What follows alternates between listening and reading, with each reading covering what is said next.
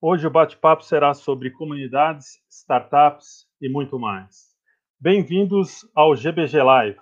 Meu nome é Paulo Vitor e hoje teremos como convidada Juliana Lima, que atua há mais de 15 anos no mercado de inovação, empreendedorismo, já passou por empresas como Apontador, Viva Real, que é a atual Grupo Zap, AB Startups, trabalhou em mercados internacionais como o Vale do Silício, acompanhou o grupo de empreendedores em eventos no exterior, como SXSW, Shop.org, foi pitch trainer do programa de internacionalização Startout da Apex, na Alemanha, fomenta mercados como Community Leader da 011 Startups, Comunidade de Startups de São Paulo, foi também Head de Community Growth da Simpla, maior plataforma de eventos do país, levando novas tendências e experiências a organizadores de eventos.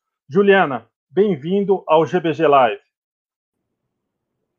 Obrigada, Paulo. Obrigada pelo convite. Boa noite, gente. Estou bem animada para o papo de hoje. Tá. Juliana, é, falando um pouco de comunidades, que eu vi que você trabalhou muito tempo na Simpla, né? É, qual seria o propósito de uma, de uma comunidade? Então, acho que cada comunidade tem o seu propósito, né? É, eu acho que a comunidade surge com um propósito.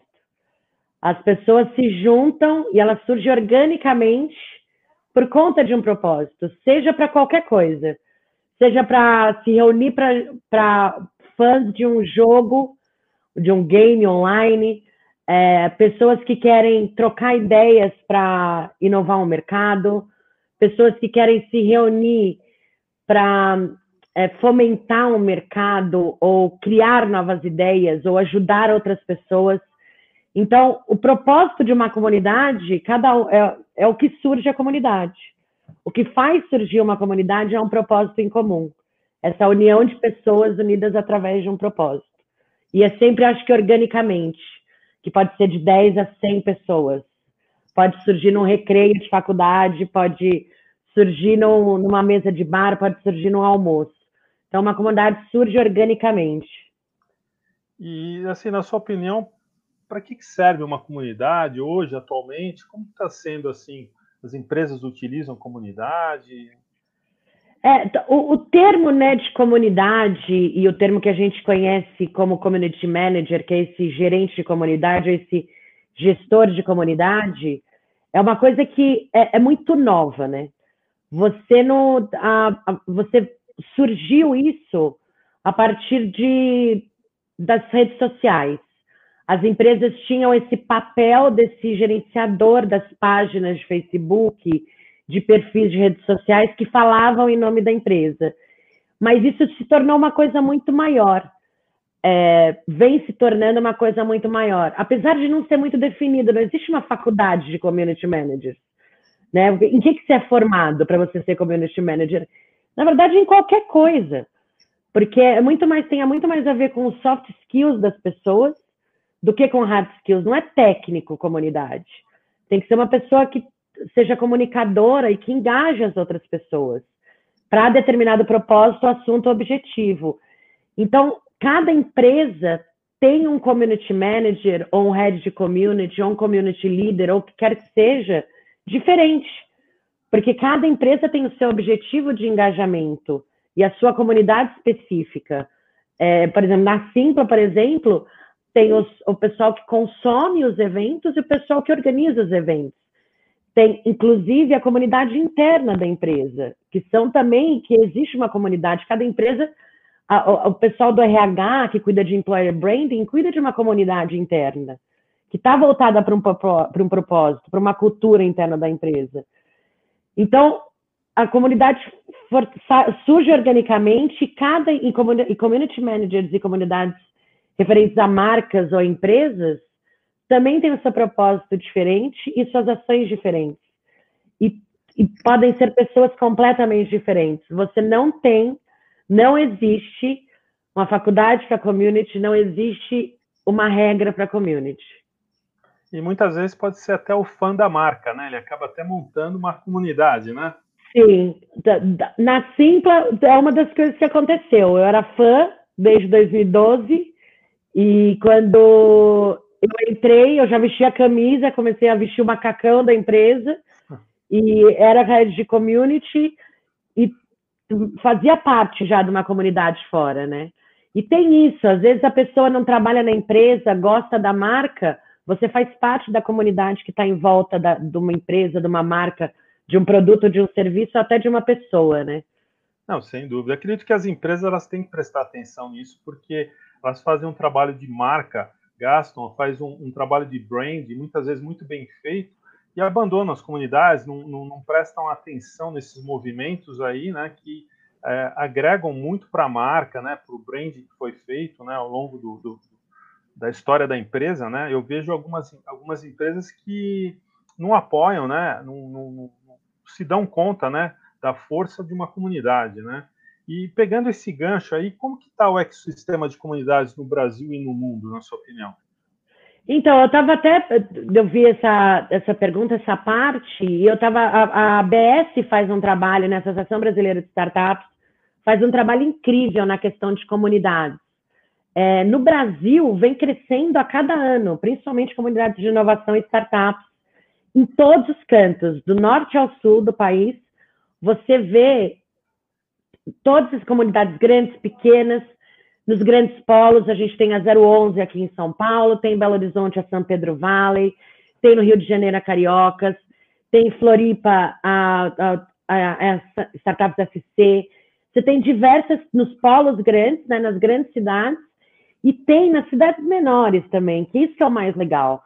Eu peguei aqui alguns nomes muito legais. Tem Jataí, em, em Goiânia, tem Sorriso, no Mato Grosso, tem Gurupim, Tocantins. Então, não é só nas grandes cidades, não é só grandes comunidades, não é só é, empresas renomadas, que, funcionários de empresas renomadas, founders de empresas renomadas fazem parte. Qualquer lugar pode ter uma comunidade, é só ter um propósito. E é sempre voluntário, não pode ter dono. É ser você fazer parte de alguma coisa, você querer fazer parte de alguma coisa. E isso que é muito legal. No Brasil, eu vejo que tem muito para crescer também, em diversos mercados, não só no mercado de startup e inovação, a gente tem muito para crescer e cada ano vem crescendo. E no mundo, existe um, um, um, site que é um site que é super renomado, que é referência para todos os community managers do mundo. Ele chama CMX Hub e ele faz, é, é, eles têm cursos de community managers e eles trazem vários textos e várias ações falando dos community managers do mundo que uma das maiores dificuldades que um community manager tem, por exemplo, é tangibilizar as suas ações, é metrificar as suas ações. Porque como tem muito a ver com soft skills e pessoas, como você coloca número, né? Em pessoas que você encontra ou no engajamento? Porque não é online, é no offline. Como que você faz isso? E eles falam muito que é uma, é uma profissão que vem crescendo, é uma indústria, a indústria de comunidade, né, de community managers, vem crescendo a cada ano, mas não é definida ainda. Que é como eu falei, não tem faculdade para isso. Não tem. É um soft skills que é, é muito relevante. E isso vai crescer, eu acho, e vai se tornar tendência, vem se tornando tendência, e vai ser ponto-chave para muitas empresas. Eu acho que principalmente durante esse período que a gente está passando, que o mundo está passando globalmente, eu acho que o papel de comunidades está sendo cada vez mais relevante, porque eles estão continuando, as comunidades que estão continuando esse engajamento, por, por esses soft skills, por querer engajar, por ter um propósito, é isso que eles estão fazendo, estão continuando, e eu acho que vai ser cada vez mais estratégico e mais importante. O community manager não vai ser o sobrinho do dono da empresa mais. Vai ser uma pessoa que vai ser contratada, que vai ser, vai ser head, que vai ser parte da estratégia da empresa. E eu acho que é importante as empresas olharem para isso. Não, sem dúvida, porque assim eu vejo que é, muitos grupos nascem espontaneamente, né? E o grande desafio das comunidades que nascem espontâneas é que elas não têm CNPJ, né? Então elas têm dificuldade de verbas, de, de, de, de lidar é, com isso, né? o que eu, eu, assim, na minha super opinião, tá? Tem gente que discorda de mim, porque já, já, já tivemos essas discussões. Comunidade não tem que ter CNPJ. A partir de que você coloca um CNPJ na comunidade, você vai ter um chefe, vai ter uma, vai ter uma hierarquia, e comunidade é horizontal. Comunidade tem lideranças e direcionamentos, mas isso muda cada. Porque propósito da comunidade não pode ser sempre uma pessoa como líder a todas as pessoas têm que ser líder uma vez. Tem, você tem que é, empoderar essas pessoas a fazerem parte da comunidade. E quando você coloca um CNPJ, você vira uma empresa. Sim. Aí você não é mais uma comunidade, você mais não é mais orgânico. Que propósito que você tem? Comunidade não é feita para ganhar dinheiro, comunidade é feita para engajar. Então tem esse essa área cinza aí, né? Que eu, Sim, é. eu não eu acho que comunidade não deve ter CNPJ. Sim, eu concordo com você. Eu estou falando mais porque, assim, é no sentido mais do, do, do contexto mesmo, para o pessoal entender que a comunidade ela nasce muitas vezes a parte é, é voluntária e, e, pelo fato das pessoas serem fãs de uma determinada marca e, e gostarem muito, acabam é, promovendo discussões em cima ou temas, né, que, que, a própria empresa tem, né, eles gostam de pegar um tema e, e criar comunidade em cima daquilo, né. No nosso uhum. caso, a gente tem aí o, o, do Google que a gente trabalha, a gente está com oito líderes de comunidade, né, porque a gente tem diversos trabalhos que a gente realiza aqui, que nem hoje, né, a gente tem uma, o pessoal que está por trás aí da, da, da transmissão ajudando, a gente se ajuda muito, né, fazer banners, camiseta, recepção, a gente tem todas as tarefas muito grandes, a gente criou também um grupo de voluntários, né, que esses voluntários nos ajudam e a gente acaba promovendo. Então, nós tivemos a entrada aí de três uh, voluntários que viraram a, a líderes de comunidade, que eles ficaram muito prestativos e tal, a gente colocar, colocamos eles para dentro e tal, para também a comunidade não morrer, né, porque chega um momento da sua vida que a, a, você vai mudando a sua prioridade, você vai saindo da comunidade e para a comunidade não uh, morrer, você tem que ter esse ciclo de pessoas entrando também, né, para lá ter essa sobrevida também, porque como você bem falou, ela não é uma empresa, ela não tem CNPJ, ela não tem chefe, mas para ela não morrer, você tem que ter um programa ali é, de entrada de, de novos membros para a comunidade. E no nosso caso, né, por uma, uma, uma ideia uh, de uma da uma ideia de mulher, por isso que a diversidade é importante, né? A gente tem uma, uma a Karina que trabalha com a gente, ela teve uma ideia brilhante, né, de criar um grupo de voluntários, né, para nos auxiliar, né, os, os, os, líderes de comunidade, e a partir desses voluntários é, a gente ir vendo quem que está se engajado bastante e trazendo eles para dentro do grupo para a gente ter esse esse ciclo, né, para a comunidade não morrer, porque ah, acaba acaba tendo assim, ficando ah, com poucas pessoas, depois essas pessoas acabam saindo por N motivos, a comunidade morre, né? Então a gente tem que ver, enxergar num, num longo prazo, né? Isso e, e, fomentar a participação, né? De outros fãs também ah, ah, no grupo, né? Então a gente dá essa abertura e a gente deixa bem, bem aberto para isso, né? É, o que essa questão de empoderar e de trazer novas lideranças é, a gente viu acontecer muito na 011 aqui em São Paulo, né? A 011 foi uma coisa que surgiu para ter o nome, demorou dois anos. Tivemos muitas brigas, muitas discussões, é, e mas tudo com muito carinho e com muito propósito. Acho que quando as pessoas gostam e querem fazer, é o que gera mais essas discussões é, produtivas. E a gente sempre pensou que as lideranças, a gente começou como líder de comunidade, a gente sempre pensou nisso, né? De a gente não vai estar aqui para sempre. É, a gente vai ter outras coisas para se fazer. Para só um minuto que meu gato está enchendo aqui. Aí, a gente vai ter outras coisas para fazer. E a gente precisa trazer essas pessoas para fazerem parte e para terem novas ideias e para continuar engajada e trazer novas pessoas para a comunidade. Então, o que, que teve uma vez que a minha xará, Juliana Irano, ela falou: ah, a gente podia fazer um, um, um welcome para as pessoas que estão chegando em São Paulo para apresentar a comunidade. Aí o, o Danilo Picucci, que também é da 011, falou assim: então faz. Porque não tem que pedir permissão. Se você faz parte da comunidade, vai lá e faz. Tem uma ideia que vai engajar, que vai trazer mais gente, vai lá e faz. E assim você vai engajando e vai fazendo cada vez mais coisa. E o mais legal dessa, dessa ação da, da Ju foi isso, e se tornou, o Welcome Aboard da 011 se tornou um super evento, um projeto super legal, que é uma das ações mais legais que a gente tem dentro da comunidade da 011 hoje em dia, que é essa recepção às pessoas que querem conhecer a comunidade, a história de inovação e startups aqui de São Paulo. Então, isso que é muito legal, é trazer novas lideranças, é mostrar às outras pessoas, entendeu? Ah, entendi. Pegando esse gancho aí do que você estava falando do 011, né? Que trabalho que você já realizou e vem realizando com as comunidades aí ao longo do tempo da sua história? Nossa, então, é, eu fiquei pensando nisso e é, eu, eu, lembrei até do colégio, assim, eu tinha um grupo no colégio, a gente chamava de As Legais, de, de muitos anos atrás, e eu falei, nossa, já era uma comunidade que a gente criou no recreio do colégio, que a gente tinha assuntos em comuns e tudo. E a gente tinha até carteirinha. E, e se tornou um clube, se tornou uma comunidade.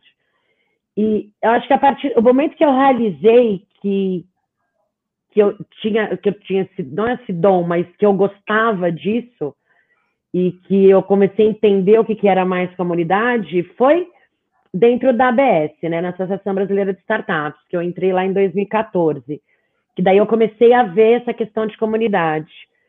Mas acho que onde foi mais concreto foi quando eu estava na Plug, que é a Plug é uma pioneira em coworking aqui em São Paulo, que eu fiquei quase três anos, e que tinha a comunidade, tinham várias comunidades dentro da comunidade. Você tinha a comunidade das pessoas que se relacionavam com a marca ou com o ambiente do coworking, né, que frequentavam o ambiente. Você tinha a comunidade dos residentes, das pessoas que eram fixas no coworking. Só que eram três unidades e cada unidade tinha a sua comunidade também, porque eles tinham assuntos em comuns, eles estavam dentro do meio ambiente.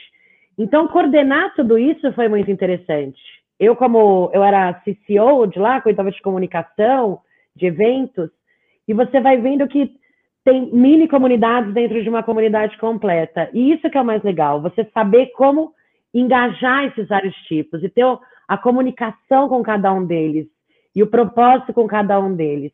Você tem que ser meio um filtro, um filtro não, um absorver essas demandas, entender, falar na linguagem deles. Eu acho que tem muita, como você falou, das empresas que não ligam, que não escutam as comunidades, é porque as empresas não escutam, elas só querem falar. E elas, e elas têm que prestar mais atenção nessa questão do mercado, de escutar as comunidades que elas estão envolvidas, porque é as comunidades que ditam essas tendências, que trazem essas demandas e que fazem a empresa inovar e criar coisas novas também, produtos novos e, e, ferramentas novas. Então, eu acho que escutar a comunidade é muito importante, mas tem que escutar. Não tem que fingir que escuta, tem que escutar mesmo. Entendi. Pegando o gancho aí nesse tema de comunidades, assim, vi que você tem um grande conhecimento de comunidades. Que dica que você daria para quem quer iniciar uma, uma comunidade, criar aí um, é, como a, a, a gente estava falando isso, né? E é muito orgânico. É, eu sugiro, assim, uma das coisas que eu, que eu fico pensando que pode surgir a qualquer momento, né? Uma comunidade, seja na sua rua, no seu bairro, na sua cidade, um assunto em comum, nem que for para sentar num, num café, agora hoje em dia não dá para sentar num café, é você criar um, um evento online ou fazer num, num Google Calendar, num Hangout, no Zoom, o que quer que seja, fazer um, um evento para você discutir, tomar um café, tomar uma cerveja, discutir, fazer uma receita junto, discutir uma série de TV, é, discutir inovação, falar sobre a vida, porque daí vai surgindo é, pessoas com esses, com esses conhecimentos e com essas coisas em comum e daí pode surgir uma comunidade. Entendeu? Eu acho que não dá para você criar do zero e falar assim, ah, hoje eu vou criar uma comunidade, daí você cria a comunidade. Não tem fórmula para isso. Entendi. Não tem fórmula de ouro. Eu acho que é muito orgânico, mas eu acho que é isso, assuntos em comuns, propósito, é, objetivo, fazer parte de alguma coisa, Porque pensa que não é para ganhar dinheiro, é para fazer parte, é para você construir uma coisa que pode ser mínima, fazer um efeito na tua rua, fazer um efeito para 20 pessoas, mas é uma comunidade. Não, então, dúvida. eu acho que não tem fórmula. Eu acho que parte daí, parte organicamente, unindo pessoas. E é o que eu tenho visto, assim, algumas coisas bem interessantes também, que é a parte de empoderamento feminino, etc. Algumas comunidades muito fortes, muito relevantes, estão, estão pegando muita força, né? Que é um tema é, que tá, que já vem há muitos anos em evidência e continua em evidência, né? E eu acredito que isso tenha favorecido e ajudando muito o, o, o caminho ah, das mulheres, né? Eu acho que elas estão agora conquistando um espaço muito importante, né? Criando esse outro olhar para as empresas, né? Porque além do que são consumidoras importantes nesse mercado, né? Em todo o ecossistema, né?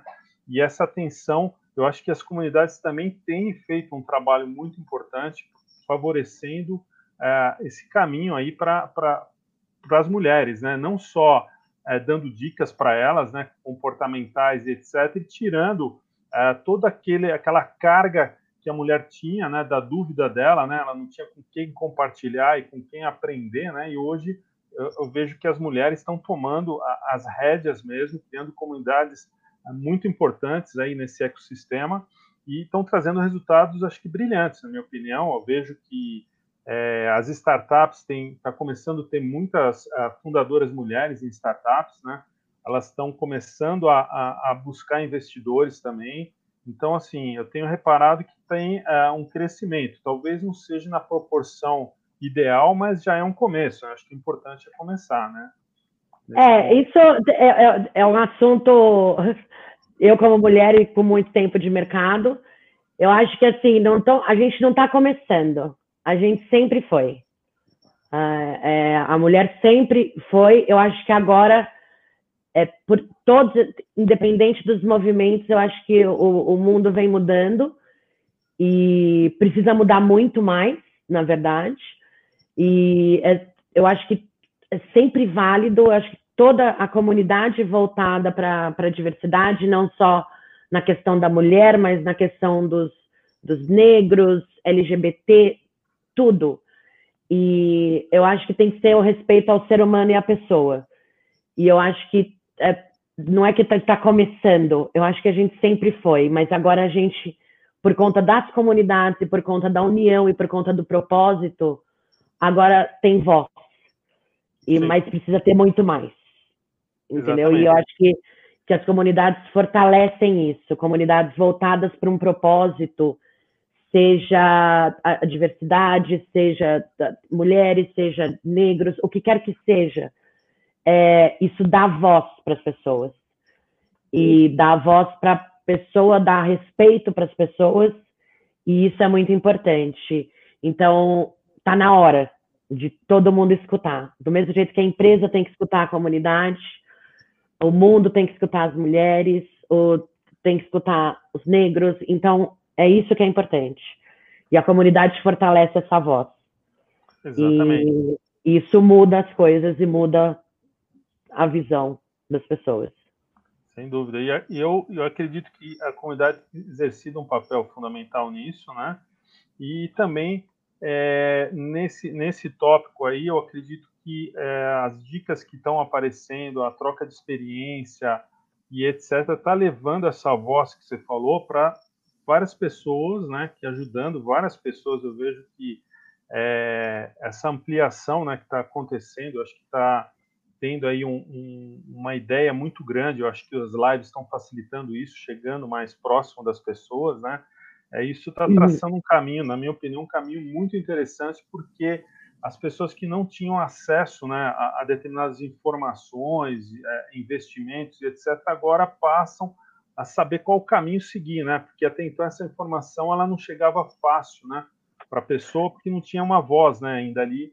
É, é e, e, e, eu acho que o, eu acho que não é nem dar o acesso. Esse acesso a gente sempre teve, né? Só que teve que vir a pandemia para a gente descobrir que a gente pode trabalhar em qualquer lugar do mundo, que a gente pode ter acesso a muita informação, independente se você está dentro de casa, Obviamente que num país como o Brasil não é todo mundo que tem esse acesso, porque a gente não tem essa estrutura, tipo 100%, mas a gente acho que trouxe uma vulnerabilidade para as pessoas também. E para as pessoas terem tempo de parar para pensar, tá dentro de casa, analisar é, o psicológico, analisar o que está sentindo, porque cada um reagiu de uma maneira. E eu acho que isso trouxe a oportunidade de comunidades surgirem também. Comunidades online, num bate-papo surgirem também. Das pessoas poderem pegar uma câmera e fazer uma live no Insta e, e falar o que quiser, entendeu? Então, trouxe a voz. Eu acho que teve, obviamente, que muita gente sofreu com, com tudo que está acontecendo, continua sofrendo.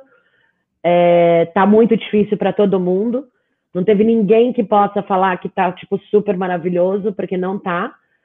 Mas eu acho que olhando o lado poliana, olhando o lado bom da coisa, eu acho que trouxe isso, trouxe a vulnerabilidade, trouxe as pessoas descobrirem que apesar de distante, elas podem estar perto, empresas descobrirem que podem contratar em qualquer lugar do mundo.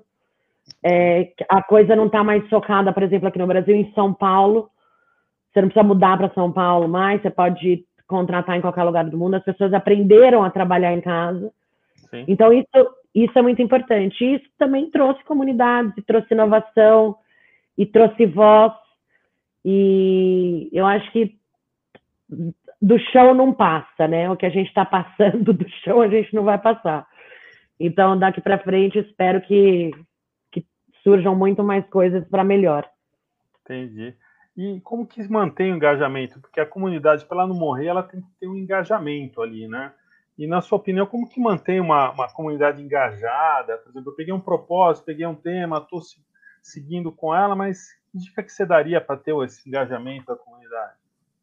Então, a questão da comunidade tem, tem tudo a ver com, com o escutar, né? É, não adianta você criar uma coisa do nada porque você acha bacana, só que não tem, só que as pessoas não pediram, né? É, você tem que escutar o que a comunidade está pedindo. E, por exemplo, ah, putz, a gente gostaria de ver, por exemplo, é, sei lá, uma live ou ver um, um chefe de cozinha fazendo pão, né? Que agora é moda fazer pão também. Então eu queria fazer um chefe de cozinha. Então vamos fazer um evento, cada um compra, manda na casa das pessoas a, a receita do pão, os ingredientes, e vamos todo mundo fazer pão junto. É, ou tipo, eu tô aproveitando a pandemia para fazer para fazer aula de alemão. Pô, vamos então se reunir, marcar um bate-papo em alemão para treinar um alemão. Quem sabe alemão me ajuda no alemão. Então, eu acho que escutar o que a comunidade está querendo para manter engajado, entendeu? Não adianta você forçar alguma coisa dentro da comunidade. Eu acho que o importante é você escutar o que o que está sendo demandado para você conseguir continuar o engajamento e manter aceso, trazer novidade, criar coisas novas, por mais besteira que seja. Eu, eu vi um pessoal que está jogando stop online, uma comunidade que está jogando stop online entendeu? Porque tá cansado de ficar na frente do computador, de ver live, ah, vamos jogar stop, vamos jogar stop. Sim. Tem muita gente que está sozinha em casa, como eu. Tipo, precisa também, né? Como que você, como que você agita? Então, escuta a tua comunidade. O que que tá afim de fazer? Sim. O que, que a gente está afim de fazer? Não precisa ser só trabalho, pode ser outras coisas. O que, que a gente está afim de criar? Que de repente disso surgir outras coisas mais legais também. Sim, sem dúvida. Assim como ferramentas, né? Que a gente já viu surgindo ferramentas agora para ajudar o trabalho coletivo, né? Sim. O board agora, né? Tem umas ferramentas aí que criam boards para você é, colocar post-it e todo mundo escrever, criar frameworks e tudo. Você tem uma, uma série de, de coisas que facilitaram. Então, acho que assim, a, a, essa adaptação das comunidades também estão trazendo benefícios porque acaba sendo uma experimentação, né?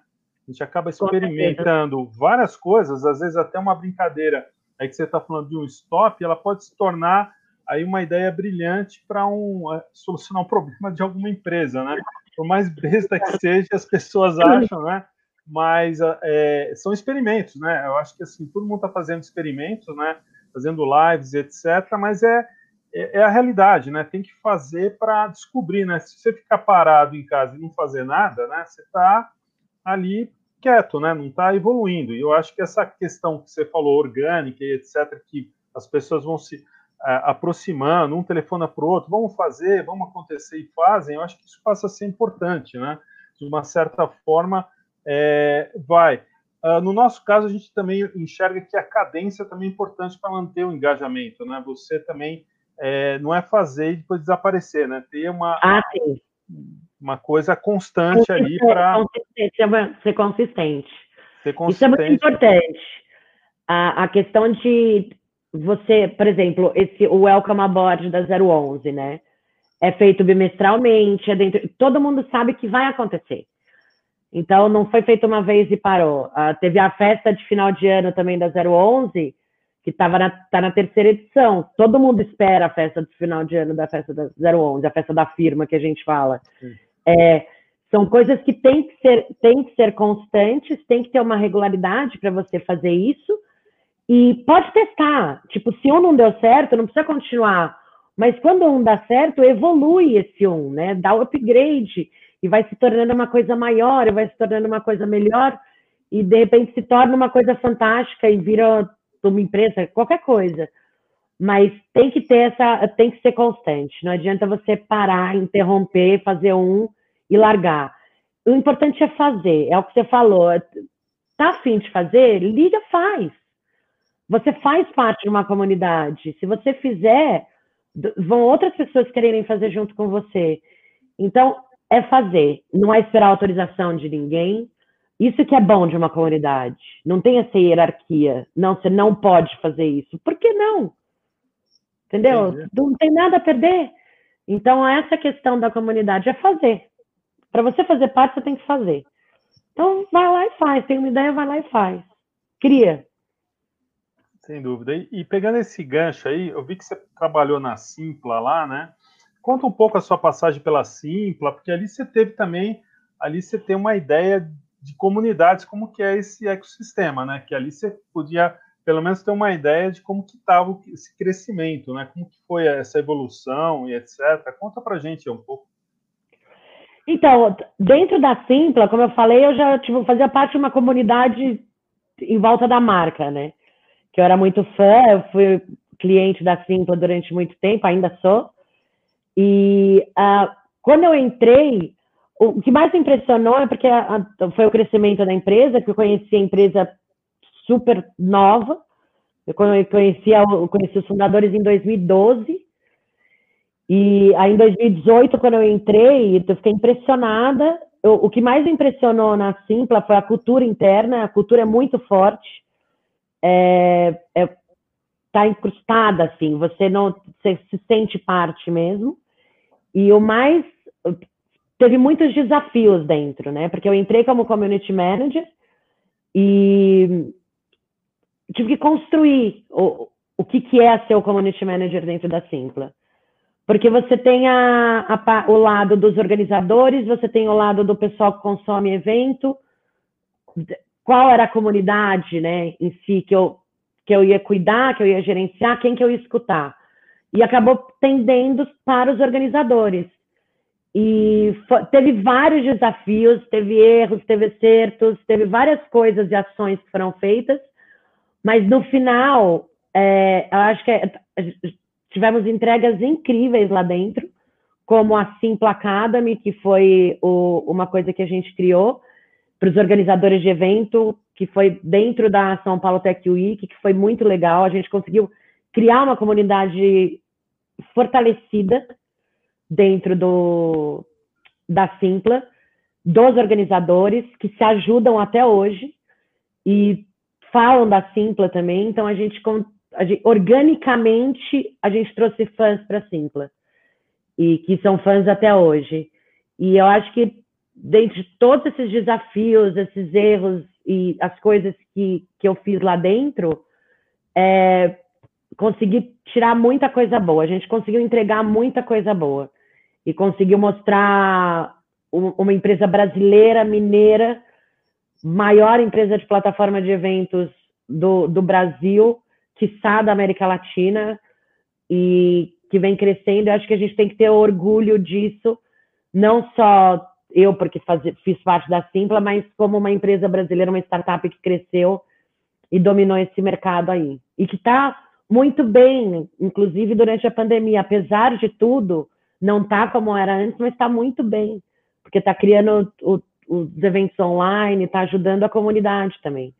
Então, isso é muito legal de ver. Entendi. Não, bacana. É, só lembrar o pessoal que tem o QR Code aqui, que é, é, quem escanear o QR Code vai participar da nossa comunidade no, no LinkedIn. Quem quiser fazer perguntas, é só colocar sua pergunta que o pessoal é, disponibiliza aqui para a gente, tá? Só fazendo essa, essa lembrança aí. E uh, falando um pouco agora, mudando um pouco o tópico agora, falando de inovação, né? Eu pesquisei o seu LinkedIn, quer dizer, fiz a minha lição de casa, né? E vi que você organiza, eh, organizou delegações de empresários, de empreendedores para participar dos principais eventos internacionais, né? E conta um pouco como foi a sua experiência aí de, de sair aí com, com, os empreendedores, fazer essa, essas Nossa. viagens aí. Então, tive várias experiências diferentes. É, eu tenho uma amiga minha que a gente criou um, uma empresa, uma vez que a gente teve essa ideia, que chamava Concierge Brasil, a Priscila Encerra, minha amiga, aliás, estou com saudade dela, faz tempo que eu não vejo. E a gente decidiu levar executivos para eventos fora do Brasil. Só que a gente não queria levar como tipo uma agência de turismo, né? Ser o, ali tá o guia turístico, cuidar da van e tudo. A gente, na verdade, o nosso propósito na, na, na empresa era levar essas pessoas, mas saber os objetivos delas no evento, o que, que elas queriam ver no evento, o que, que elas queriam trazer, o que elas estavam procurando, por que, que elas estavam indo no evento.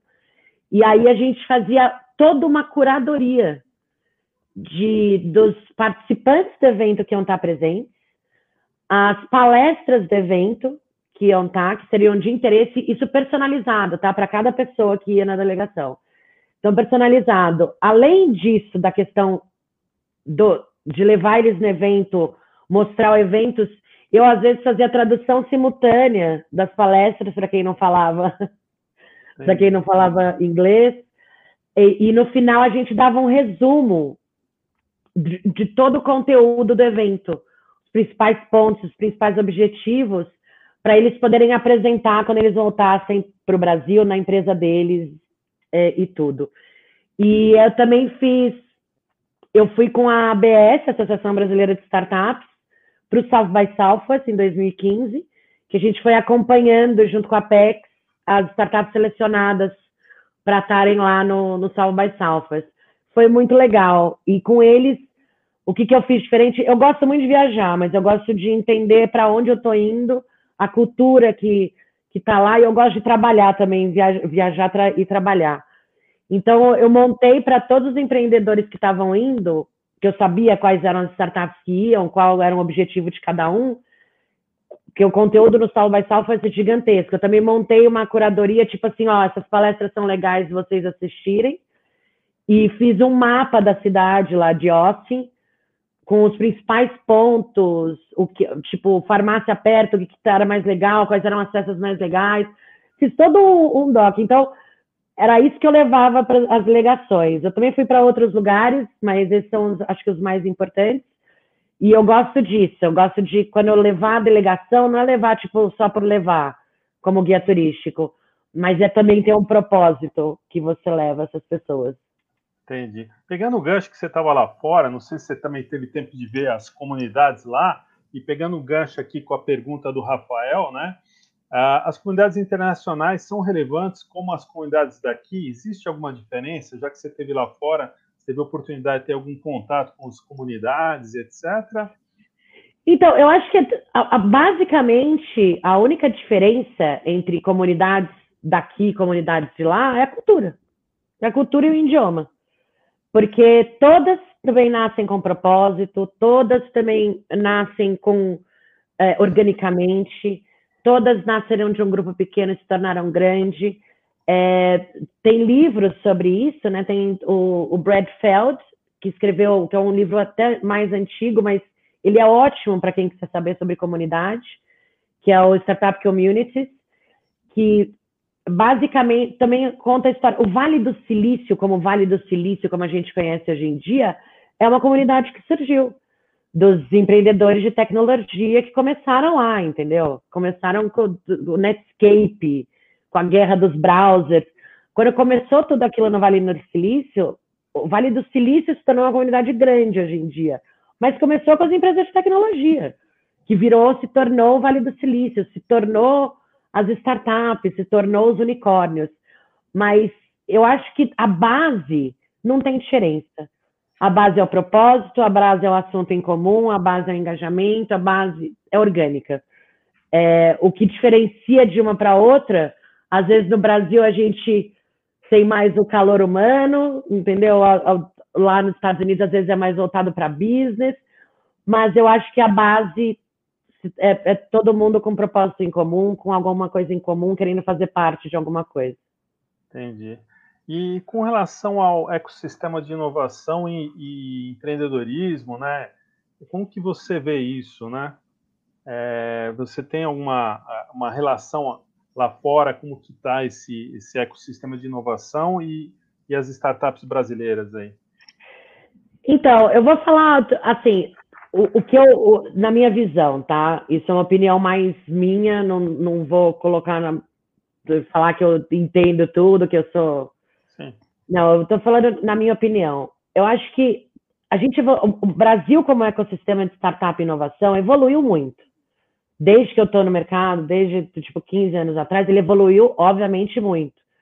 É, mas a gente ainda é adolescente. A gente ainda tem muito que amadurecer. É, eu acho que no, no, a gente ainda tem, apesar da gente ter empresas que se tornaram fantásticas, a gente tem os, os nossos unicórnios que surgiram. É, apesar da gente ter isso, a gente ainda tem muito que aprender e que amadurecer. Eu acho que não é só aprender a amadurecer. A gente ainda também ainda tem muito taxado o empreendedor brasileiro como o glamour empreendedor, como empreendedor de palco, como uh, empreendedor espuma. E eu acho que a gente ainda tem que evoluir nessa parte. Mas é um aprendizado. Não é uma coisa que, que vai ser do dia para a noite. A gente ainda está caminhando para isso. E eu acho que vai, a gente tem muito que amadurecer. Investidores, tanto não só as startups, os founders, os empreendedores, empreendedoras, mas também ao lado dos investidores brasileiros. A gente também tem que amadurecer nisso. Então a gente está na, eu acho que a gente está na fase da adolescência ali. Adolescência tipo antes do adolescente, pré-adolescência, vai. Acho que a gente tá, vai chegar ainda na fase adulta. Mas é um caminho a ser andado. Todo mundo passou por isso. Acho que toda a, a construção de um ecossistema de inovação e de startup, esse amadurecimento faz parte. Então sempre vai ter o empreendedor de palco, sempre vai ter o glamour empreendedor, sempre, sempre vai ter. Mas a, e a gente vai evoluir para maior, mas tem muito que aprender ainda, acho que a gente tem muito que amadurecer ainda. Entendi. Aí tem mais uma pergunta aqui da Kaline. É, você acha que quando voltar os eventos presenciais vai ser como antes ou vai mudar muito o cenário? Nossa, Kaline, é tão difícil é, pensar nisso. Eu participo de muitas lives e de muitos grupos, inclusive de comunidades de produtores de eventos. Estou é, falando com o pessoal lá de fora também. Eu acho que vai demorar um pouco para voltar ao que era antes. Entendeu? Acho, assim, na minha opinião, acho que vai ser. Eu não, eu não iria num evento, entendeu? De 10 mil pessoas. Eu não iria no evento de mil pessoas. Eu não iria no evento, acho que nem 100 pessoas hoje em dia. Eu não sei se eu teria coragem, mas isso sou eu. É, eu acho que vai voltar. Mas e, eu, não vai, eu acho que vai demorar mais mas eu acho que vai voltar.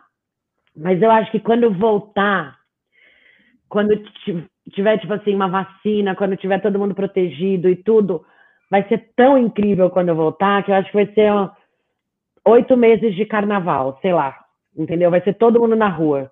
Não vai ter carro na rua, vai ser todo mundo dançando, vai ser todo mundo.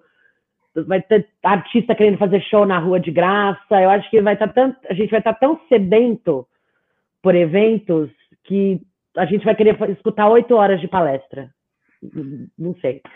Porque a gente tá, vai estar tá querendo esse contato. É, eu, eu não sei, eu acho que ninguém tem bola de cristal, acho que está todo mundo muito na dúvida, a gente não consegue saber quando vai voltar.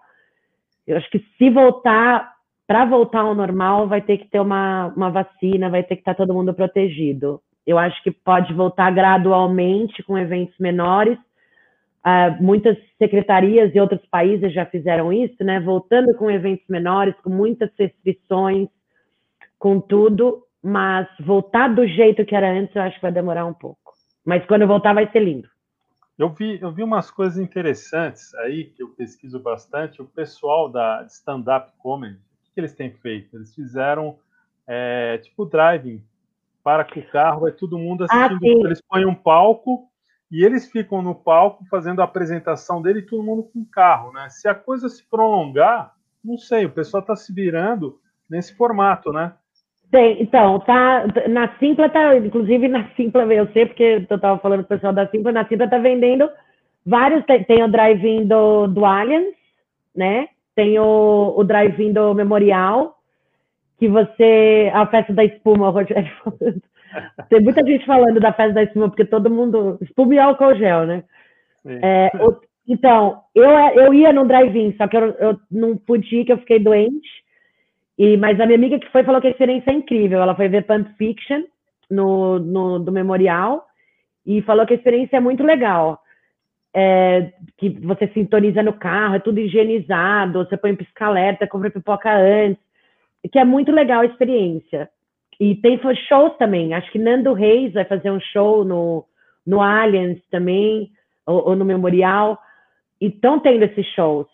Mas eu, por exemplo, não tenho carro que se eu for sozinha, eu vou fazer o quê? Vou de Uber? Vou botar o. Né? Vou pagar o como é que você faz? Sim. Então, eu acho que assim, é, é, muito legal essa tentativa, é muito legal, mas não é inclusivo. Você Sim. não atende, não é inclusivo, entendeu? E eu acho que é legal, eu acho que a ideia é boa, eu acho que é válido, acho que ajuda o pessoal, principalmente produtores de eventos e pessoal que trabalha em evento, que tinha o ganha-pão, voltar a trabalhar dessa maneira. Eu acho a ideia super válida. Mas eu acho que é uma, é uma ideia ótima, mas podem surgir outras coisas também. Eu acho que como não consegue atingir a maior parte das pessoas, fica uma coisa muito não inclusiva. Né?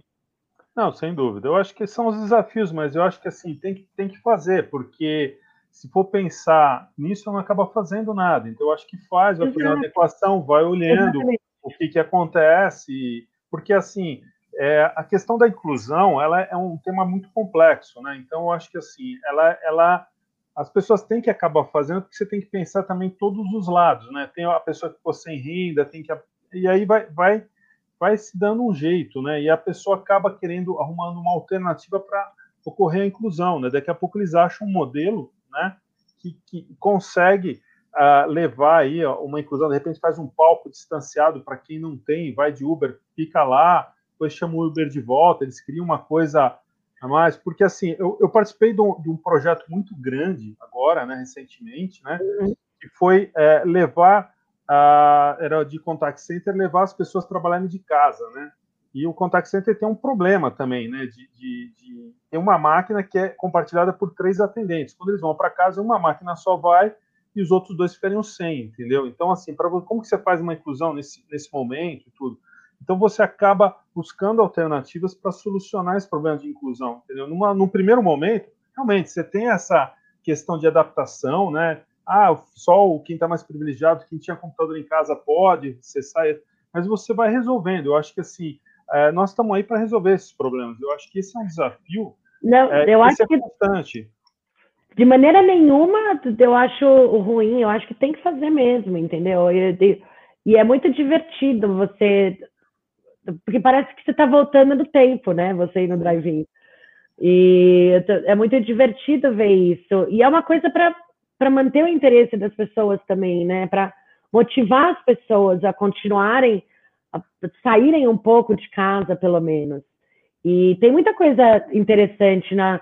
Lá, acho que não sei se foi na China, em algum lugar colocaram aquelas bolas de plástico e a pessoa sentava para ver o show dentro da bola de plástico e não no carro, entendeu? E aí ficava aquelas bolas de plástico. Tem que se reinventar, né, gente? A gente tem que, tem que se reinventar e tem que criar coisas novas. E eu acho que a gente falou tanto de comunidade aqui, eu acho que tem comunidades que estão inventando coisas novas também. Comunidade dos. Agora vai, vai ter a comunidade dos drive-ins, né? Quem assistiu os filmes, os shows e tal. E qual que é o melhor drive-in, a melhor pipoca. Vai ter aquela coisa também. Isso é sem muito dúvida. legal também. É outra coisa que vai surgindo, que a gente nem imaginava. É, sem dúvida. Eu acho que aí está o papel, né? E na sua opinião, como as comunidades né, têm influenciado esse ecossistema de inovação, startups e as próprias empresas aí? Então, eu vejo comunidades como termômetro do mercado. Porque as comunidades que elas que, que criam tendências, elas que geram demandas e, e elas que podem até inovar a empresa ou criar novos produtos para a empresa. É, eu lembro quando o LinkedIn começou, nossa, eu não quero nem ver o que as pessoas vão falar, que eu falei quando o LinkedIn começou. Quando o LinkedIn começou, é, eu, tinha, eu tinha um chefe que ele mandou, porque o LinkedIn construiu com uma comunidade. Ele ia perguntando para os primeiros usuários o que, que vocês querem ver, o que, que vocês querem fazer. E eu lembro que um chefe meu mandou para o LinkedIn falando: olha, vocês deviam ter grupos, e tal, né, né? E o LinkedIn criou grupos e agradeceu ele, que era uma demanda que a comunidade estava querendo. Então, tem várias coisas que, que as empresas devem olhar e que as comunidades influenciam. Elas só fortalecem, elas são o, termômetro de um ecossistema. É, ó, bingo online com idosas. Olha que legal, gente. Aí, ó. Entendeu? É que nem o stop que eu estava comentando com, com o Paulo antes. E eu acho que a comunidade que cria essa tendência, a comunidade que cria o ter, faz o termômetro, mantém o mercado aquecido, não deixa a peteca cair, que gera demandas novas, traz inovação para a empresa, traz ideias para a empresa. E o que, que precisa para melhorar isso é apenas as empresas escutarem as comunidades né? E os líderes de, de, líderes de comunidades escutarem os outros também, empoderar as outras pessoas, fazer a pessoa se sentindo parte. E eu acho que é isso que traz essa, esse calor para dentro de um ecossistema. O Vale do Silício é o Vale do Silício porque era uma comunidade que se tornou o Vale do Silício e fortaleceu e não existe lugar mais inovador do que o Vale do Silício. Né? Então, eu acho que é o que fez aquecer o Vale do Silício foram as comunidades por trás. Então, é o coração da, do ecossistema. Sim, a gente vê acontecer muitas coisas, né? A parte de, de, de conexões, né? Network, você aprende bastante, né? Você tem uma, um momento de inspiração, às vezes, né? A gente vê alguns casos, né? E também tem aqui, é, como você falou, né? Eu acho que assim a gente está passando por um processo de amadurecimento, né? Eu acho que as comunidades elas estão vindo aí para justamente acelerar isso, né? Eu acho que você colocando várias pessoas conversando, compartilhando, é, vão surgindo aí, acho que oportunidades, né? De, de modo geral para um aprimoramento, um, uma troca de experiência um pouco mais uh, uh, abrangente, né? Porque você está todo mundo em cima do mesmo propósito. Então, você segmentou as comunidades. Então, você está falando de um assunto específico, né? Então, você tem um foco em cima daquele assunto, né? E isso traz aí uma, um, alguns insights referentes àquela comunidade, àquele assunto, né? Isso é muito rico para as empresas. Eu acredito que sim. Tiver um olhar uh, um pouco mais uh, crítico ali e, e, e olhar que é, é um momento de experimentação, aprender o que as comunidades estão fazendo, eu acho que dá para extrair bastante coisas boas aí, enriquecer bastante o, esse ecossistema de inovação de startups. Eu vejo que, por exemplo, a gente colocou várias empresas conversando, a gente fez um, uh, uma experiência né, no, no Startup Jam, inclusive está até aqui atrás o, o banner, a gente viu que tinha startup ajudando startups, entendeu? E às vezes até uma startup pode ser cliente da outra, porque ocorre uma sinergia, eles Com acabam certeza. descobrindo acabam descobrindo que tem sinergia ali e, e, e, a coisa funciona, né? Então, eu acredito muito que, que essa colaboração das startups no ecossistema está sendo meio que fundamental nesse momento aí, porque as pessoas se encontram com mais frequência, né? A própria comunidade leva a isso, né? As pessoas acabam se encontrando, sendo um ponto de encontro também, né? Para isso, né? Tem comunidades que é só para beber cerveja, o pessoal vai lá e tudo mais e eu curto, bastante, inclusive. É, é e, aí, e aí a gente acaba, acaba é, num momento descontraído, fazendo um network ali, conhecendo né, a, a, as necessidades de cada um, dando opiniões, ajudando, né? Porque eu vejo assim, todos nós acabam acaba tendo dúvidas, né? E na comunidade é um momento que você pode ir lá, é, é, entendeu? Não é um, um, não é uma empresa que você vai ser medido, né? Não. Ah, o cara não sabe. Não, você está na comunidade e fala, cara, eu não sei. O cara vai te ajudar, porque a comunidade é justamente isso, né? Vai acabar ajudando a, as pessoas nesses momentos. Então a gente tem percebido isso muito, né? A, a gente viu que a parte da comunicação tem fluído muito, quer dizer que ao final, às vezes, de alguns eventos nossos, é são criados grupos no WhatsApp, eles continuam. Uhum. evento, esse do, do Startup Jam foi criado um, um, grupo no WhatsApp, ele continua o grupo, quer dizer, então a, coisa acaba se tornando orgânica, como você falou, né? O grupo começa a, a interagir, eles começam a ter vida própria, eu acho que é até interessante isso, né? Então a gente acaba sendo o, o pontapé inicial, né? Uma comunidade é um pontapé inicial para uma coisa que pode se tornar muito maior e nem a comunidade se dá conta, né? Porque acaba saindo, né? As empresas acabam é, surgindo de comunidades, né? Tem uma das, uma das, eu acho que como a gente está encerrando aqui, tem uma frase que o, o Paulo Costa, que, que é um amigo meu, que era da Accenture, que saiu da Accenture no começo do ano, ele falou para mim, eu tenho que falar o nome dele porque ele que criou essa frase. E, e ele fala uma frase sobre comunidades que é assim: todo mundo quer gelo, mas ninguém quer encher a forminha. E para você fazer parte de uma comunidade, você tem que encher a forminha. Não adianta você querer gelo sem fazer nada para encher a forminha para o gelo não, não endurecer. Então, se você quer fazer parte de uma comunidade, encha a forminha, porque é o único jeito que você vai realmente fazer parte. Não queira esperar para alguém mandar você fazer, ou se você não tiver autorização para fazer, você não vai fazer. Você quer gelo, você tem que encher a forminha. Então, vai lá e enche a forminha. Juliana, vou agradecer aí a bate-papo. Se a gente continuar, a gente continua por mais uma hora, né? Já deu o nosso, nosso horário aqui. Queria te agradecer Obrigada. aí, você ter aceitado o nosso convite, pelo seu tempo. Tá? Eu queria agradecer vocês também, foi muito legal. Tá ok. E aí a gente está indo para a parte final né, do, do, do, evento, né? Eu vou estar tá falando agora da, do pessoal que tem aqui o QR Code, para quem quiser escanear o QR Code, vai estar tá indo para a nossa página no, no, no, no LinkedIn. E é, agradecer a Juliana, os GBG Leads, né?